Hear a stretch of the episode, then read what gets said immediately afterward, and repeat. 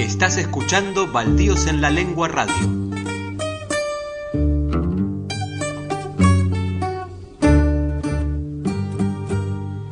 Con la participación especial de Jorge Gorostiza.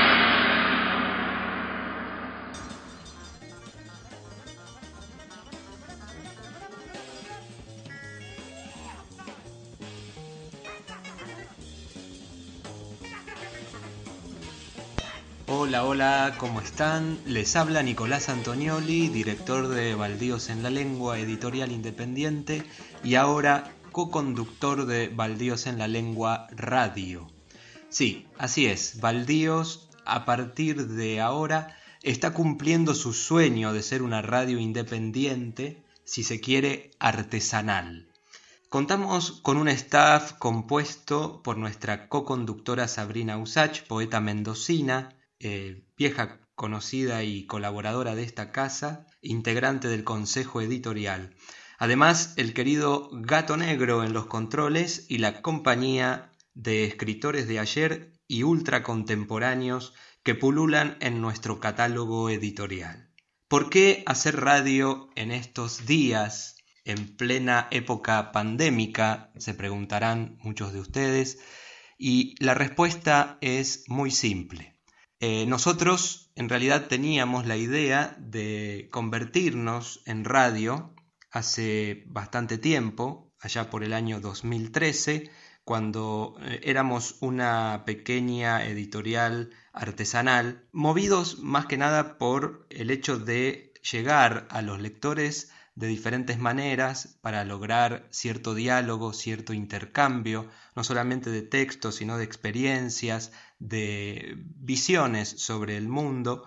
Y en este periodo que se está iniciando, ¿no? esta nueva era histórica que, está dando comienzo con esta ruptura ¿no? a través de, de, este parate a nivel mundial que se está dando gracias a la eh, gran epopeya pandémica que estamos atravesando, donde a mi parecer se están dando aperturas tecnológicas, eh, una incursión un poco tal vez ampliada ¿no? de lo que es la sociedad en la era tecnológica una incursión que se dio eh, paulatinamente al principio, pero que a raíz de este suceso, de este evento, hemos tenido que, que aprender, tal vez sobre la marcha, a utilizar todas las herramientas que ya existían, pero que nosotros por algún motivo las dejábamos de lado o desconocíamos su utilización. Entonces, en, esta simbiosis, ¿no? Eh, de manera caótica, como todo proceso histórico importante en, la historia de la humanidad, ha eh, devenido en la necesidad de encontrar un espacio, convertir ese sueño postergado en realidad y promover a partir de este momento la incursión radial de nuestra pequeña editorial que ya lleva más de 10 años, este 2020 estamos cumpliendo 11 años, nada más ni nada menos, acompañando a muchos escritores eh, de diferentes provincias de Argentina y también de algunos países de Latinoamérica. Más adelante eh, daremos eh, mayor detalle de, nuestros colegas que, colaboran en la, radio y, también en la editorial, eh, diferentes escritores, como les decía, que están incursionando también en, nuevos géneros y nosotros los acompañamos en la edición de sus libros. bien, entonces, como les decía, estamos atravesando este momento histórico eh, de diferentes maneras, eh, un, momento muy particular a nivel cultural, porque la cultura es una de las principales afectadas, pero también una de las principales beneficiadas ¿no? con esta crisis eh, económica, sanitaria y también crisis a, a, todo nivel, ¿no? a nivel social, se han, han, salido a la luz ¿no? Diferentes problemáticas que preexistían, pero con, la, con, el advenimiento ¿no? de, este, de esta pandemia, de este virus, que nos asola, que nos este, parece como que nos persigue, ¿no? Y, nos tiene acorralados en nuestras casas, casi como una especie de, mm, de detención eh, domiciliaria prácticamente, donde afloran problemas psicológicos, angustias, eh, necesidad de, expresarse también, y, los escritores y escritoras eh, no son ajenos ¿no? a todo este movimiento que seguramente va a atravesar, si no lo está haciendo en este preciso momento, en este preciso instante, va a atravesar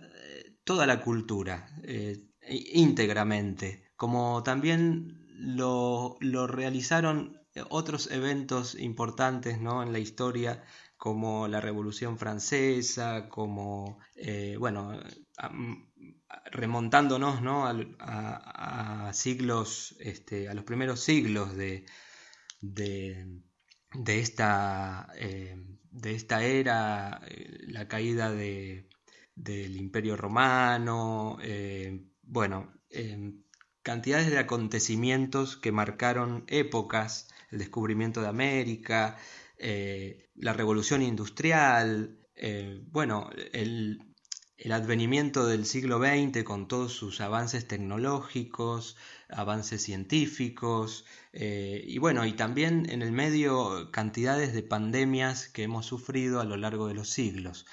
esto es parte de la realidad del mundo, ¿no? de la naturaleza, que se ve acelerada también eh, a mi juicio, por eh, un desbalance, un desequilibrio eh, producto del calentamiento global provocado por, el, por la actividad humana, por diferentes cuestiones derivadas de la sobreexplotación, tanto vegetal como animal, la sobreexplotación producto de un capitalismo salvaje que degrada, ¿no? degrada todos los recursos naturales disponibles y, nos pone al, filo del el peligro constante, porque esto es un síntoma, ¿no? A mi, a mi parecer, el síntoma de la aparición de pandemias, de, virus,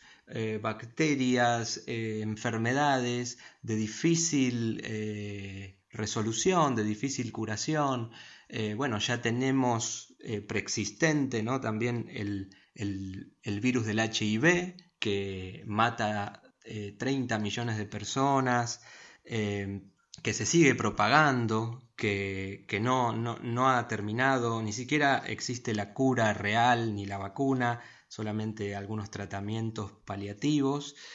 Y, y bueno, otras enfermedades, cantidades de enfermedades eh, que degradan un poco la esperanza de vida, la calidad de vida, etc. Eh, también otras enfermedades que tienen que ver con, con, esta acción humana propiamente dicha y con este desequilibrio brutal que se da en el ecosistema del planeta, donde surgen estos virus que afectan eh, directamente a la, población en forma masiva y descontrolada. No es la primera vez que sufrimos este tipo de, pandemias, pero eh, se da aquí el, caso puntual de que esto se fue de las manos por diferentes motivos, producto de este manoseo que hace el hombre eh, de los recursos naturales. Eh, donde podemos ver, por ejemplo, bueno, ustedes ya habrán visto eh, videos y demás, eh, cambios que se dan en, los diferentes ecosistemas de los países, animales en peligro de extinción, que vuelven a su hábitat original porque se retira el hombre de esos lugares, eh, climas que encuentran de nuevo su equilibrio a nivel este, provincia de Buenos Aires, que es donde nosotros trabajamos con la editorial, eh, no sé, eh, personalmente he tenido la experiencia de poder volver a sentir, por ejemplo, el aroma del el aire, eh, tal cual como yo lo sentía cuando era chico, una especie de aroma que yo lo asociaba cuando iba al campo también, lo asociaba a los girasoles, como una especie de aroma eh, que no llega a ser de flor, pero es una mezcla de tierra, eh, de tal vez de, humedad, pero una humedad, una fragancia, humedad y a una fragancia como a hierbas y diferentes eh, componentes vegetales. Eso es lo que siento yo eh, en lo personal, así como un cambio eh, abrupto ¿no? a nivel ambiente. Y obviamente una facilidad para respirar, para, sentir ruidos, olores. Bueno, todas estas cuestiones sensoriales ¿no? que, que se nos presentan eh, ahora últimamente estaba viendo em, en, la zona de la cordillera eh, de los Andes eh, la aparición de sonidos, sonidos em, producto de, diferentes interacciones de los vientos, de, este, de la estática, de energía magnética que, que circula en, las grandes alturas se escuchan como unas especies de trompetas, eh, una especie de coros em, que, son muy, muy interesantes eh, tener en cuenta para tal vez entender que el planeta estuvo hablando y, ahora se está expresando con fuerza, con energía, para eh, que el hombre de alguna manera como especie tome conciencia de lo que está realizando y de lo que está promoviendo con esta especie de manoseo sin sentido de los recursos. Entonces, eh, creemos en Baldíos que todo este movimiento natural, eh, y aunque fuese artificial el inicio ¿no? de, de esta pandemia que, bueno, está en duda también si fue obviamente una, este, una creación en laboratorio, una bomba, un arma biológica, etc. De cualquier manera, eh, si fue algo que sobrevino de manera natural o, es este, este, una creación más del hombre, del ser humano, eh, de todas maneras eh, los culpables de algún modo somos nosotros. Eh, entonces tenemos que tomar esa conciencia para intentar modificarla, intentar eh, disminuir la polución, la contaminación, aprovechar mejor los recursos, no modificar el planeta y eh, ahí también entra un poco eh, el mea culpa ¿no? de la industria editorial, como siempre digo, eh, como lo vengo pensando hace mucho tiempo, em, porque tenemos que ser claros como editorial y hablar, digamos, sin pelos en la lengua, a propósito del nombre de nuestra editorial, ¿no? Dios en la lengua tenemos que, ser conscientes y decir claramente que la industria editorial colabora en gran parte con, por ejemplo, la deforestación de los bosques. Eso es eh, imposible de eludir y es innegable. Supongamos, eh, no tengo el dato preciso, pero supongamos que a nivel mundial, eh, contando ¿no? grandes ediciones y las ediciones artesanales, independientes, etc. Supongamos que más o menos, sin exagerar, se, hace, se, se, imprime un promedio de mil ejemplares por título, que en realidad me parece que es mucho más, pero bueno, supongamos que son mil. Ahí estamos hablando de kilómetros y kilómetros, cantidad de kilómetros cuadrados de deforestación de los bosques eh, autóctonos, de, también de, bueno, de bosques, eh, eh, bosques también preparados ¿no? para, para la industria editorial, pero que de algún modo producen oxígeno, producen equilibrios en el ecosistema, producen también la creación de microclimas y etcétera. Entonces, estos kilómetros cuadrados menos de árboles, eh, más o menos, mm, para que se den una idea, eh, una resma de 500 hojas equivale aproximadamente a un árbol. Entonces, eh, un libro más o menos de unas 300, 500 páginas, estamos hablando de de una resma fácilmente, eh, de A4 por ejemplo. Eh, eh, o, sea que estamos colaborando de alguna manera con esa degradación.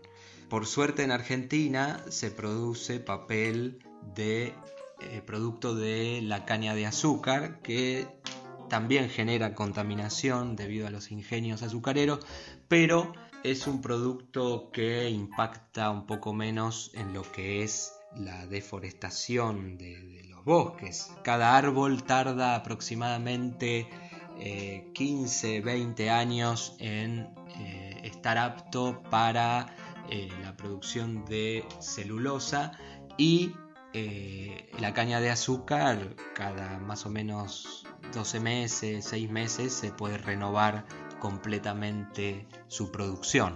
Entonces, bueno, es otro nivel. Eh, la contaminación pasa más por el lado de eh, la contaminación a través de gases tóxicos, etc. Eh, sigue siendo dañino, pero bueno, yo creo que no es tanto el impacto como directamente eliminar árboles, bosques enteros, incluso a veces se llega eh, a deforestar selvas, la Amazonía, por ejemplo, el Amazonas, eh, en Brasil es deforestado no solamente para, generar tierras para cultivos, sino también para eh, promover de alguna manera la industria de las papeleras.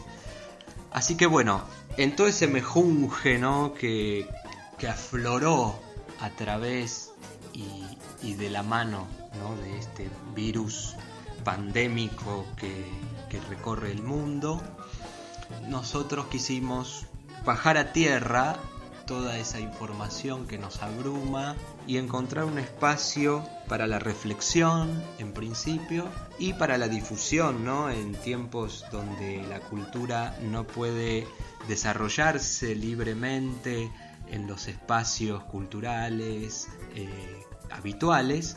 Entonces mm, vemos la necesidad, porque esto se está prolongando bastante en el tiempo, eh, ante la, bueno, la suspensión de cantidades de festivales, ferias, eh, ferias del libro, que bueno, para nosotros es importante para mover un poco la, venta, la, difusión, distribución de nuestros autores, ante ese panorama de, suspensión temporal, eh, de actividad y todo, encontramos que este pequeño reducto, este pequeño espacio puede ser una vía, un vehículo para seguir promoviendo literatura eh, principalmente argentina y también eh, latinoamericana y de otros países, como también así este, música y, bueno, ideas, ideas que, nosotros podemos ayudar a promover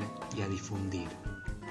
Muy bien, entonces sin este, extendernos más, eh, le damos la, bienvenida a todos a este pequeño espacio que se abre y que esperemos sea bien recibido por, por todos los lectores y amigos y amigas amigues de Baldíos en la Lengua. Vamos a entonces a comenzar con nuestra programación oficial que va a constar de diferentes bloques, eh, entre ellos eh, un bloque de eh, ensayos o de ideas. Sabrina Usach va a estar presentando un ensayo de Néstor Perlonger en relación a el virus del HIV que asoló y sigue asolando a la humanidad desde la década de los 70, 80 aproximadamente. Y también tendremos una sección de poesía, de poesía contemporánea y también de poesía de autores eh, de otras épocas. En los audios eh, originales, o sea, en la voz de los autores.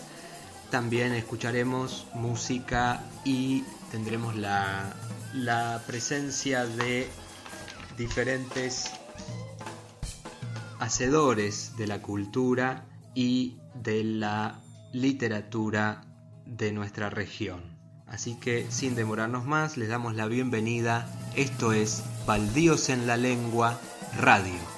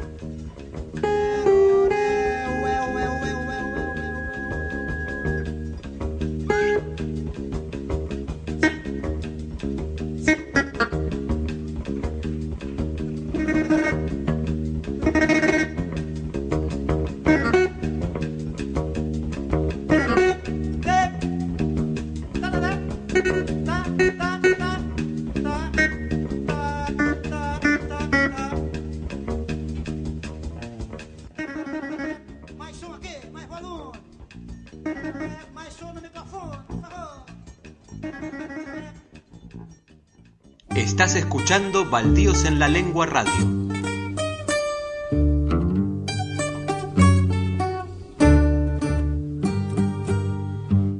Inicio de espacio publicitario.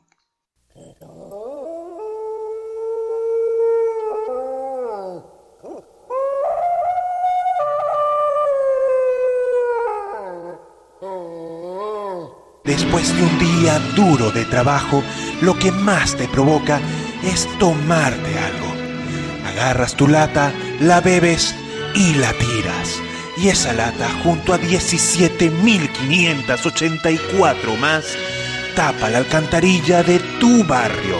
Al primer aguacero se inunda todo. Sales con tu mujer en brazos, los hijos, el colchón, el televisor, la nevera, el perro del vecino y el perrito también. Después de un día así de duro, lo que más te provoca es tomarte algo. Agarras tu lata, la bebes, la tiras y todo vuelve a empezar. Qué lindo es vivir así. Cualquier parecido con la realidad corre por tu cuenta. Si no te encargas de la basura, la basura se encargará de ti.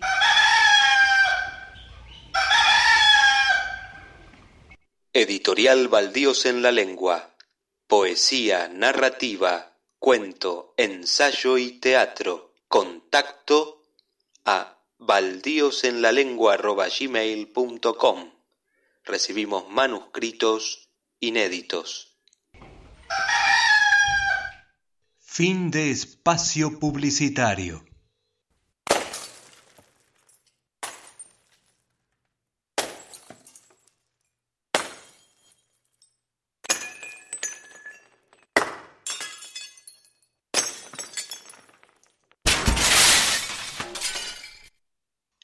Escuchando Baldíos en la Lengua Radio.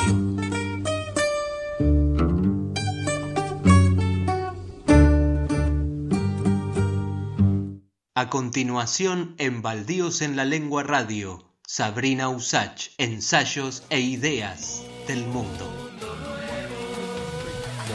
Mundo nuevo, mundo nuevo, mundo nuevo de nuevo. Muy es probable que no quede ninguno.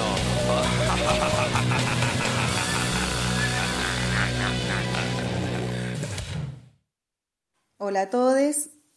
Hoy para Baldíos en la Lengua voy a leer y comentar el ensayo de Néstor Perlonger, El orden de los cuerpos, que fue publicado en 1987 en Brasil, en el diario La Fola de San Pablo.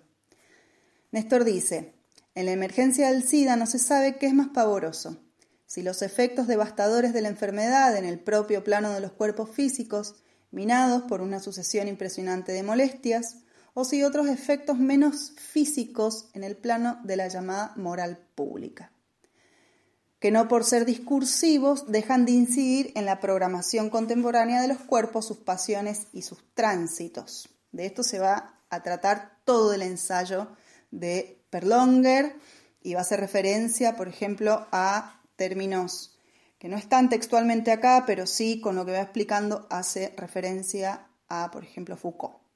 Por eso me parece muy interesante porque este ensayo sobre el SIDA que él abordó en 1987 resulta muy contemporáneo con el contexto pandémico que estamos viviendo y cómo inciden los medios de información y de desinformación de las más medias en la vida cotidiana, en la paranoia cotidiana y cómo también la política hace uso de, por supuesto, el control de los cuerpos y cómo esta competencia por, por la vacuna o por el remedio, ¿no?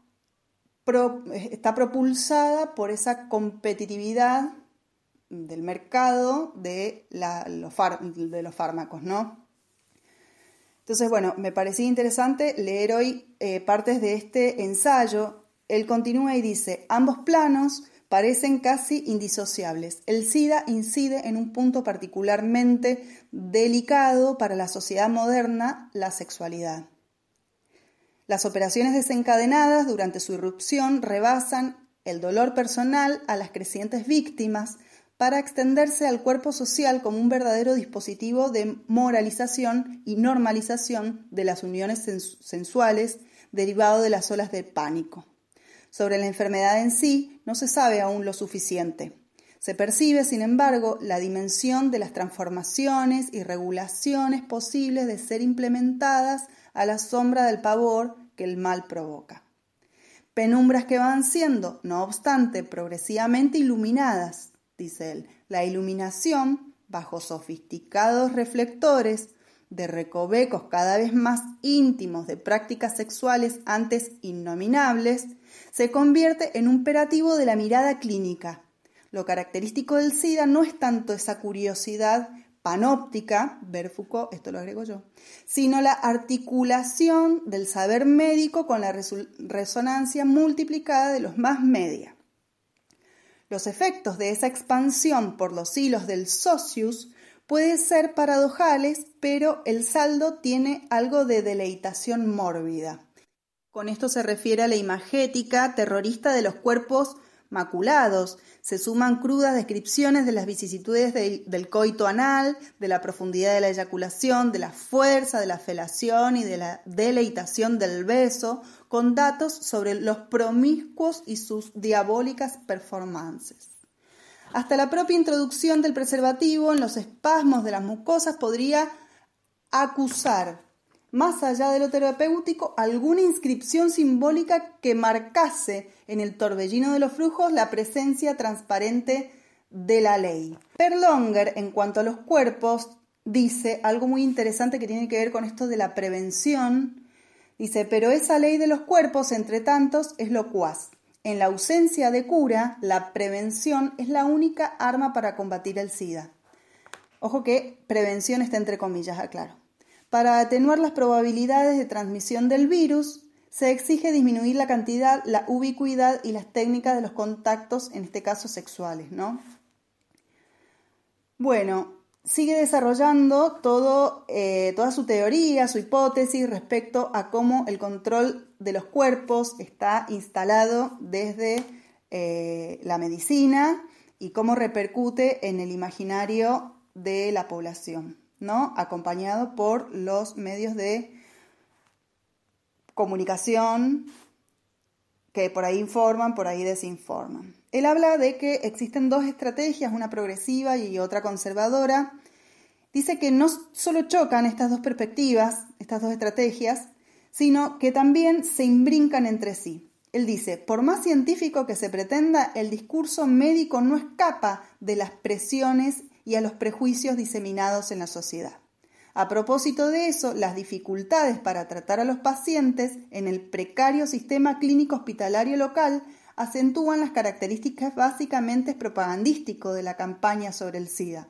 Los efectos morales provenientes de esa venta de informaciones y contrainformaciones superan las recomendaciones clínicas para agravar la segregación históricamente padecida por los homosexuales y otros, entre comillas por supuesto, desviados. Se denuncia en el episodio del SIDA, dice más adelante, cierto orden de los cuerpos, y acá es cuando a mí me resuena Foucault, en una empresa terapéutica de regulación de la sexualidad. Reveladoramente, se excluyen las cualidades intensivas, los laberintos del deseo en que se envuelven los goces sensoriales. En el proceso de medicalización y control de la vida, de confiscación e interdicción de la muerte, en el cual cierta ilusión de inmortalidad es sutilmente vencida, se conseguirá bloquear los puntos de fuga, las líneas de ruptura que enciendan los encuentros pasionales. O quizá se trate, en las poblaciones afectadas, de un inestable equilibrio entre la potencia del deseo y el miedo de la muerte.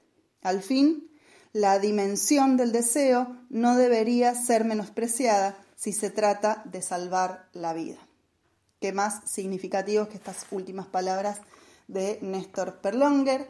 Esto ha sido todo por hoy, no tengo tanto tiempo, así que todo tipo de reflexión queda en manos de ustedes. Ha sido un placer y hasta la próxima. Estás escuchando Baldíos en la Lengua Radio.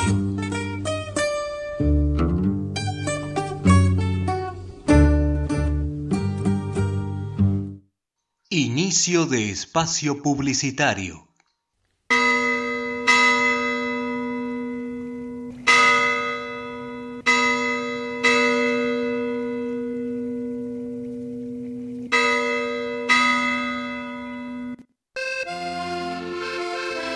Estás enamorando? Hay nuevos sueños, hay seducción, hay pasión y hay que usar preservativos para gozar mucho y gozar seguro. Los preservativos te protegen del embarazo, del VIH-Sida y demás enfermedades de transmisión sexual. Hacer el amor es excelente, los preservativos también. Tenés derecho a la información, tenés derecho al placer.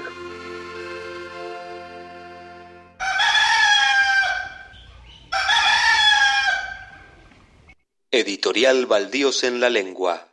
Poesía, narrativa, cuento, ensayo y teatro. Contacto a baldíosenlalengua.gmail.com Recibimos manuscritos inéditos.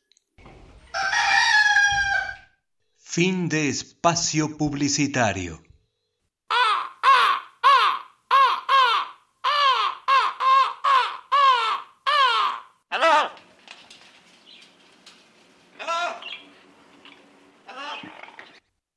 Estás escuchando Baldíos en la Lengua Radio.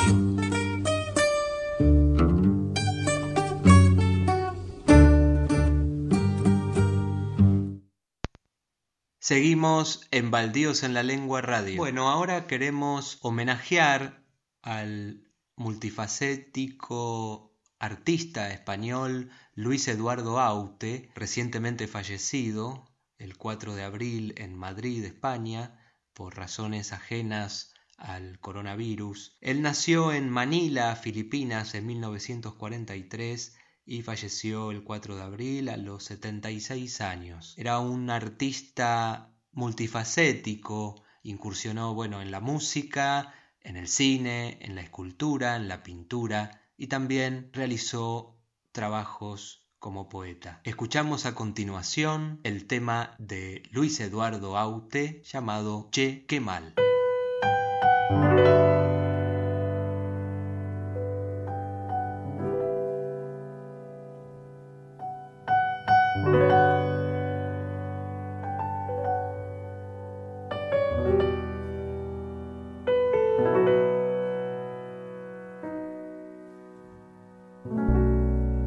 Te fuiste amigo sin decir adiós, sin dar ninguna explicación.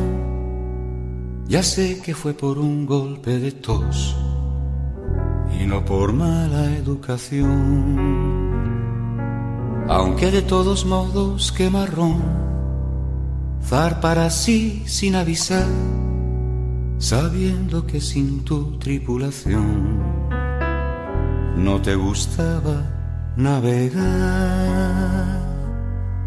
Pero lo cierto es que no volveré a oír tu chequingus, tu chequebo, tu chequebe, tu corazón no lo aguantó, te reventó.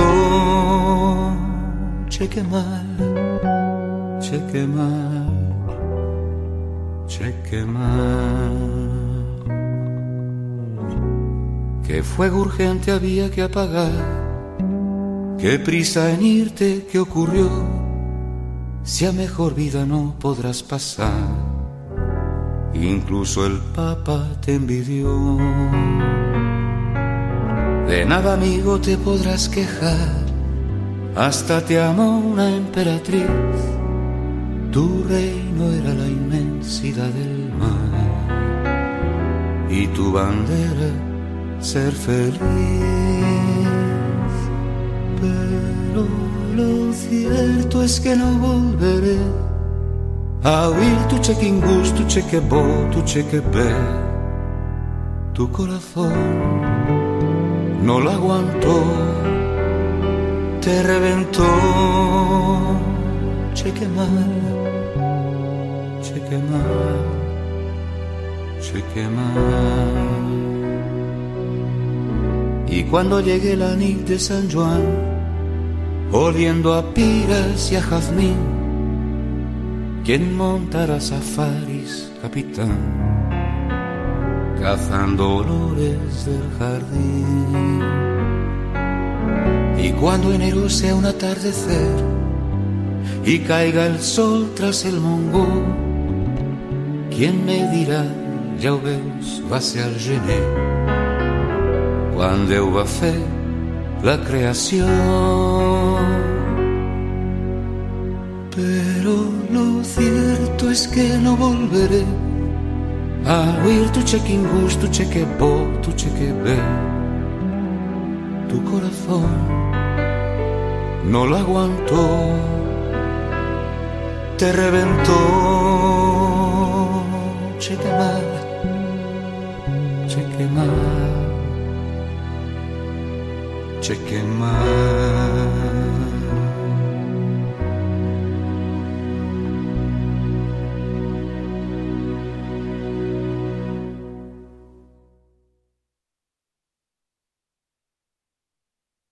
Estás escuchando Baldíos en la Lengua Radio.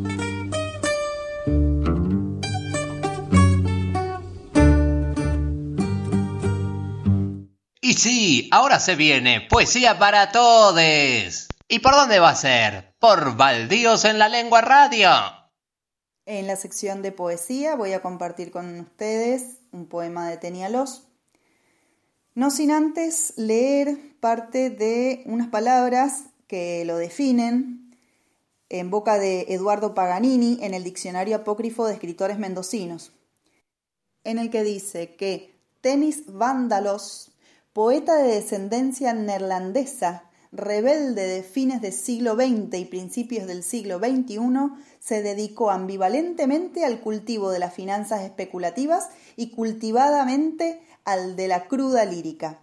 Personalidad arrogante, violento y de conducta feroz, debió cambiar sus datos identificatorios por los de Tenialos, con una apariencia balear y más aproximadamente al movimiento punk. De todos modos, logró disimular su verdadera personalidad funesta, de tarea sostenida y perseverante de la Dirección de Cultura Provincial y los aportes más refinados del movimiento poético del grupo Juegos Florales por mí. Bien, el poema que voy a leer es el que le da inicio a su libro Semillas de Oceanidad. Este libro fue eh, editado por Editorial Espantosa en el 2012 y el poema inicial se llama Puntos Oscuros. y dice así. Los puntos oscuros, absortos e inciertos, manchas en la profanación de la circunstancia, los puntos oscuros, flotando en los mares muertos, manchas, en la entrosis de la Edad Media, los puntos oscuros de la tecnología, manchas, varadas, en la ciudadela privada, los puntos oscuros del cielo estrellado, manchas, frías en la sugestión, los puntos oscuros, ocultando lo que siento, manchas, delatando lo que soy, los puntos oscuros, oscilando en la ignorancia, manchas, del nombre propio, los puntos oscuros, del propio ser, manchas, dejándome divagar en el imposible jardín, los puntos oscuros y melancólicos de la felicidad, manchas de la fatalidad. Espero que les haya gustado, un abrazo y hasta la próxima.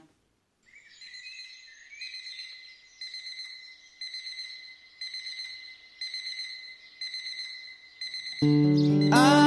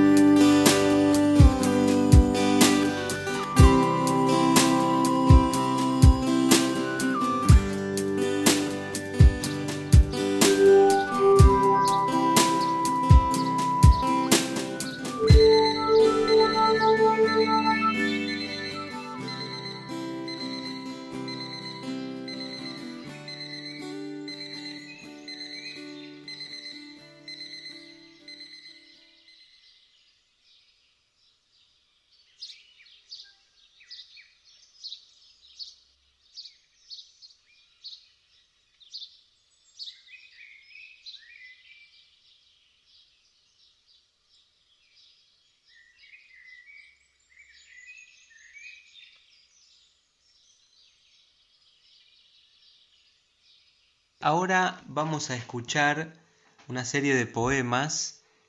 En primer lugar, un poema de mi autoría titulado Eso, en homenaje al poeta mexicano Manuel Parra Aguilar. Luego vamos a escuchar un poema Labios Libres, el poema Labios Libres de Mario Trejo, poeta argentino eh, muy recordado, pero lamentablemente algo olvidado por, por las nuevas generaciones de poetas. Y por último, vamos a escuchar también al recientemente fallecido poeta nicaragüense Ernesto Cardenal con su eh, poema tan conocido y tan, este, tan ponderado, el poema Oración a Marilyn Monroe. Eso. 3 de mayo de 2011. 12 y 47 AM. Manuel Parra es el señor de las palabras que urgen. De repente, alerta máxima en el lupanar, con manos susurrantes desvistió a la única que enviudece de su boca. Nace una gran tragedia, casi helénica e insostenible la mirada. Su paso se recrea en la vereda impar, porque el oído de su se ha mutilado de sí. Se oye un tiro, o era el blandir de un tramontina con que intentan darle muerte. El último beso lo dejó solo. Lo que derretía su alarido, esa confusión de sonidos probos, es el sucumbir de oídos una revuelta, una revuelta de víctimas mal escritas, mal sembradas, lo que accionó algunos versos anteriores. No fue el morbo de una muertecita a alta velocidad alojándose en su, sino de una señora muerte entrando de sí hacia sí zamarreando al no.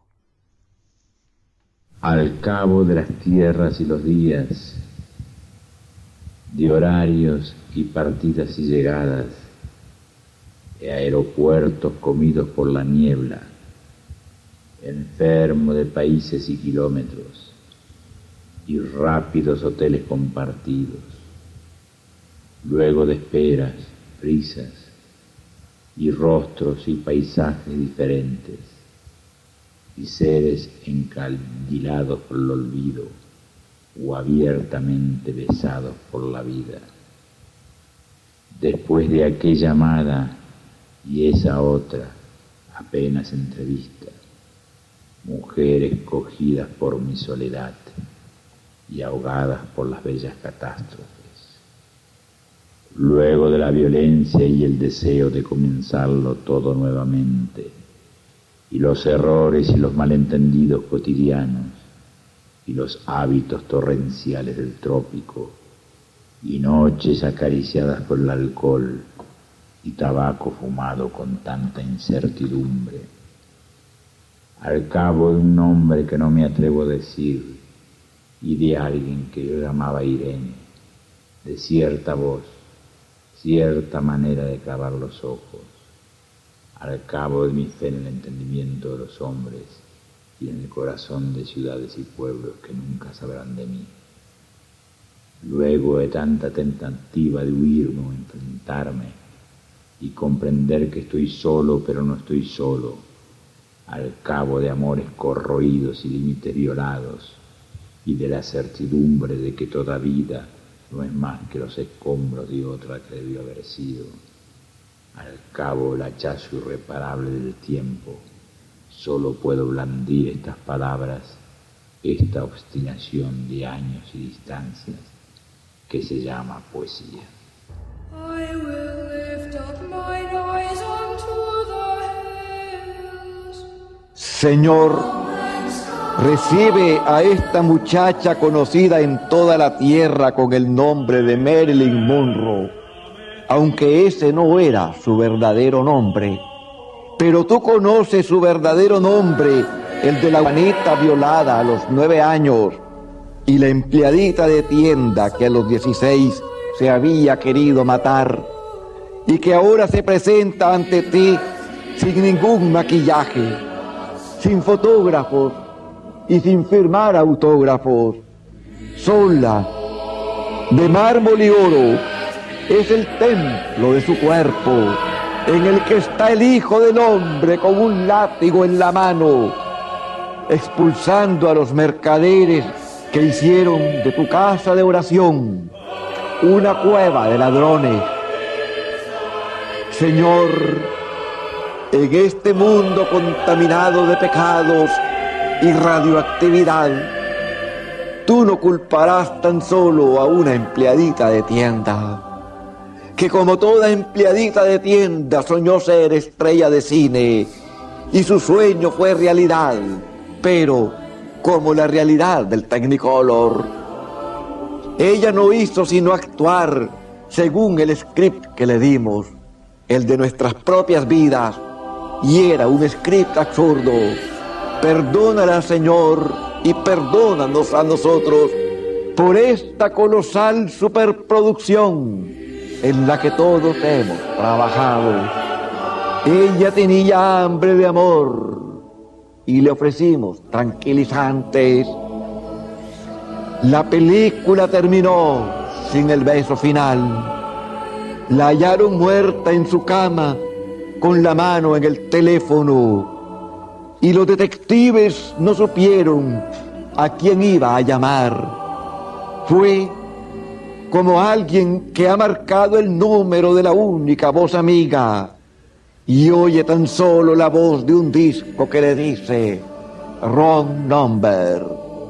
Señor, quien quiera que haya sido el que ella iba a llamar y no llamó, y tal vez no era nadie, o era alguien cuyo número no está en el directorio de los ángeles, contesta tú el teléfono.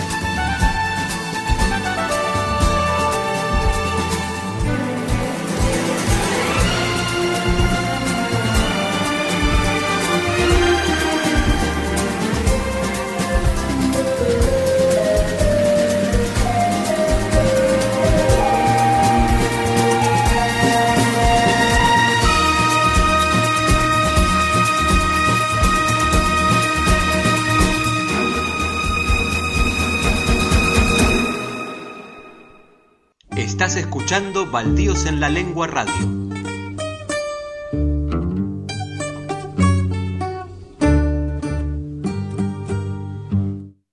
Seguimos en Baldíos en la Lengua. Sabri, ¿qué otra sorpresa tenemos para nuestros oyentes? Falta compartir un montón de sorpresas, así que esperamos que se queden escuchándonos. A continuación van a disfrutar de una grabación que hemos recuperado, histórica, que corresponde a la compañía de radioteatro española llamada Lenguaraz, que fue emitida eh, allá por 1948 en la famosa emisora de la Resistencia Republicana. Eh, se trata de la lectura de la primera parte de Lisístrata, la obra tan famosa de Aristófanes, el antiguo dramaturgo griego. Así que... Así que bueno, gato negro, todo tuyo. Hoy leemos el comienzo de Lisístrata, obra teatral de Aristófanes. Se divisa la Acrópolis de Atena al fondo. Es de montaña y aparece en escena Lisístrata. Si las hubieran invitado a una fiesta de Baco, no se podría ni siquiera pasar por culpa de sus tambores. Pero así ahora todavía no se ha presentado ninguna mujer. Cleonice sale de su casa. Bueno, aquí sale mi vecina. Hola, Cleonice. Hola, tú también, Lisístrata. ¿Por qué estás preocupada? No pongas esa cara, mija. No te cuadra arquear las cejas. Cleonice, estoy en ascuas y muy afligida por nosotras las mujeres, porque entre los hombres tenemos fama de ser malísimas. Es que lo somos por Zeus. Y cuando se le ha dicho que se reúnan aquí para deliberar sobre nuestro asunto, nada trivial, se quedan dormidas y no vienen. Ya vendrán, querida. Difícil resulta para las mujeres salir de casa. Una anduvo ocupada con el marido, otra tenía que despertar al criado, otra tenía que acostar al niño, otra lavarlo, otra darles de comer. Pero es que había para ellas otras cosas más importantes que esas. ¿De qué se trata, querida? El asunto por el que nos has convocado a nosotras las mujeres ¿En qué consiste? Es mejor, ¿de qué tamaño es? Grande. ¿Es también grueso? Sí, por ser muy grueso. Entonces, ¿cómo es que no hemos venido? No es eso lo que piensas. Si no, ya nos habríamos reunido rápidamente. Se trata de un asunto que yo he estudiado y al que he dado vueltas y vueltas, muchas noches en blanco. Seguro que es delicado eso de lo que has dado vueltas y vueltas y vueltas. Sí, tan delicado que la salvación de Grecia entera estriba en las mujeres. ¿En las mujeres? Pues sí que tiene pocas agarraderas. Cuenta que están en nuestras manos los asuntos de la ciudad. Si no, hazte la idea de que ya no existen los peloponesios. Mucho mejor que ya no existan por Zeus. Y de que los beocios perecerán todos, por ejemplo. No, todos no. Excluye las anguilas. De Atenas no voy a pronunciar nada de ese estilo. Adivina tú mis pensamientos. Pero si se reunían las mujeres aquí, las de Beocios, las de los Peloponesios, y nosotras salvaremos todas juntas Grecia. ¿Y qué plan sensato e inteligente podrían realizar las mujeres si lo nuestro es permanecer sentadas, bien pintaditas, luciendo la túnica azafranada? Y adornadas con un vestido recto y con zapatillas de moda. Unas lindas adidas, por casualidad. Pues eso mismo es lo que espero que nos salve. Las tuniquillas azafranadas, los perfumes, las zapatillas, adidas si se quiere. El colorete y las en aguas transparentes también. ¿Y de qué manera? De manera que de los hombres de hoy en día ninguno levantará la lanza contra el otro. Entonces, por las dos diosas, me haré teñir una túnica de azafrán. Ni coger el escudo. Voy a ponerme el vestido recto. Ni el puñal. Voy a ponerme unas zapatillas de moda, pero no adidas, unas Nike bien lindas. Pero no tenían que estar aquí ya las mujeres.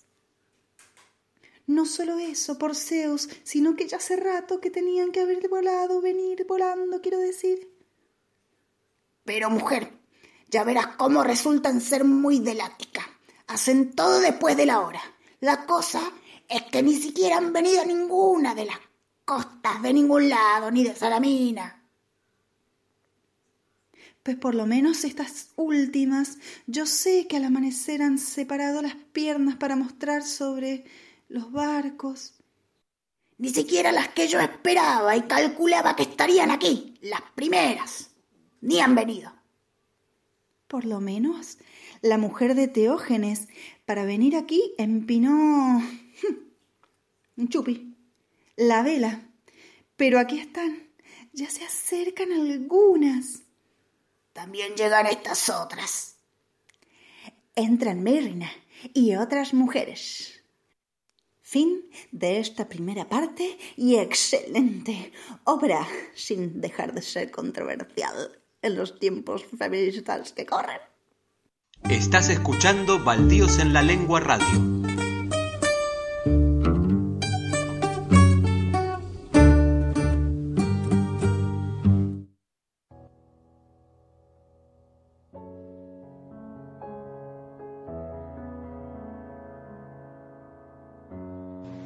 Sánate Afroditi, tu dios Cori. Olopagires astinitis agapis. Despina paracalo. Mina caris. Irrignis alobaros. Apocaimos que picres tim.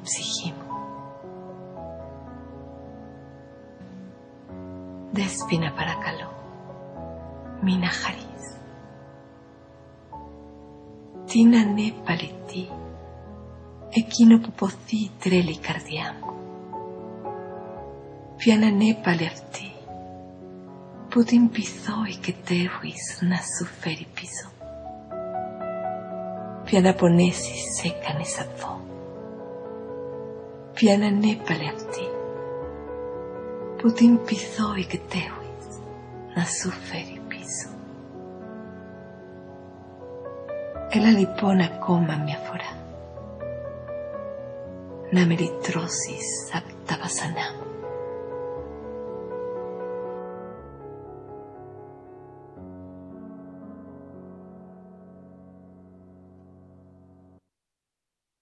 Acabamos de escuchar Inmortal Afrodita, Safo, de Odiseas Elitis.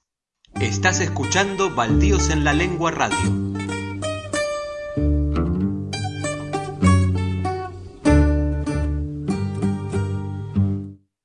Querida audiencia, ha sido un placer compartir este momento con ustedes. Vamos concluyendo, ¿no, Nico?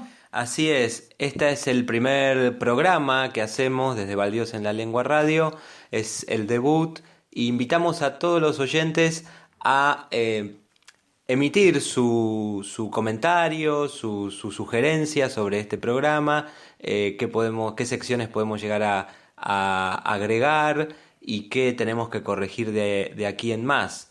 Eh, tengan en cuenta que este es un debut y estamos incursionando en, en este sistema de radio digital. Así que bueno, estamos muy felices de poder iniciar esta nueva etapa y de incorporar a nuestros autores eh, poco a poco, progresivamente, eh, en los diferentes géneros que eh, posiciona la editorial, eh, tanto como narrativa, poesía, novela y próximamente ensayo y teatro. Así que Sabri, eh, te saludo, saludos. Será hasta la próxima, Nico. Gracias a quienes se quedaron del otro lado haciendo el aguante y será hasta la próxima. Gracias también a Gato Negro en los controles, estuviste bien, flaco, así que bueno, nos vemos entonces la próxima.